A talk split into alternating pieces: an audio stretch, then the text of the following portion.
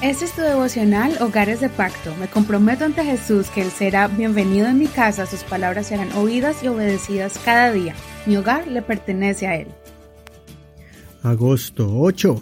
¿Cómo someterse a Dios? Santiago capítulo 4, verso 1 al 12. Versión Reina Valera actualizada 2015. ¿De dónde vienen las guerras y de dónde los pleitos entre ustedes? ¿No surgen de sus mismas pasiones que combaten en sus miembros? Codician y no tienen, matan y arden de envidia, pero no pueden obtener. Combaten y hacen guerra. No tienen porque no piden. Piden y no reciben, porque piden mal para gastarlo en sus placeres. Gente adúltera no saben que la amistad con el mundo es enemistad con Dios. Por tanto, cualquiera que se quiere ser amigo del mundo se constituye enemigo de Dios. ¿O suponen que en vano dice la escritura, el Espíritu que Él hizo morar en nosotros nos anhela celosamente, pero Él da mayor gracia. Por eso dice, Dios resiste a los soberbios, pero da gracia a los humildes. Sométanse pues a Dios, resistan al diablo, y Él huirá de ustedes. Acérquense a Dios, y Él se acercará a ustedes. Limpien sus manos, pecadores, y purifiquen su corazón, ustedes de doble ánimo. Aflíjanse, lamenten y lloren, su risa se convierta en llanto y su gozo en tristeza. Humíllense delante del Señor y Él os exaltará. Hermanos, no hablen mal los unos de los otros. El que habla mal de su hermano o juzga a su hermano habla mal de la ley y juzga a la ley. Y si tú juzgas a la ley, entonces no eres hacedor de la ley, sino juez. Hay un solo dador de la ley y juez, quien es poderoso para salvar y destruir. Pero ¿quién eres tú que juzgas a tu prójimo?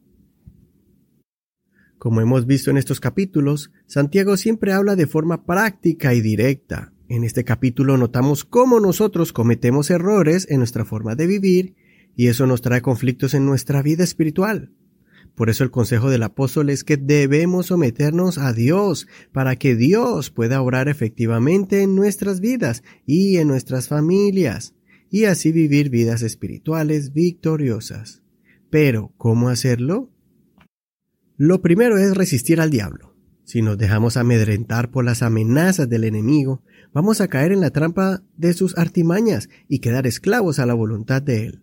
No temas, ponte firme y demuéstrale a Satanás que tú solo haces la voluntad de Dios, que eres un siervo obediente de Dios. Segundo, acércate al Señor. Podemos creer en Dios, pero estar lejos de Él. Acércate, siendo consciente de las cosas que tenemos que dejar, las cuales nos alejan del propósito de Dios, como las actitudes o hábitos que no son de un hijo de Dios. Acércate en oración y ayuno, congregándote más seguido en la iglesia, escuchando los consejos de la palabra de Dios y del pastor. Si estamos pecando, debemos reconocer el error, arrepentirnos y venir a los pies de Jesucristo para que su preciosa sangre nos limpie. Si estamos viviendo una vida doble donde un día estamos firmes y otro día estamos débiles, donde un día decimos que vamos a servir a Jesús y al otro día renunciamos al llamado de Dios, entonces debemos afirmar nuestros corazones en Dios, purificándonos de esa actitud indefinida. Toma una decisión y mantente firme.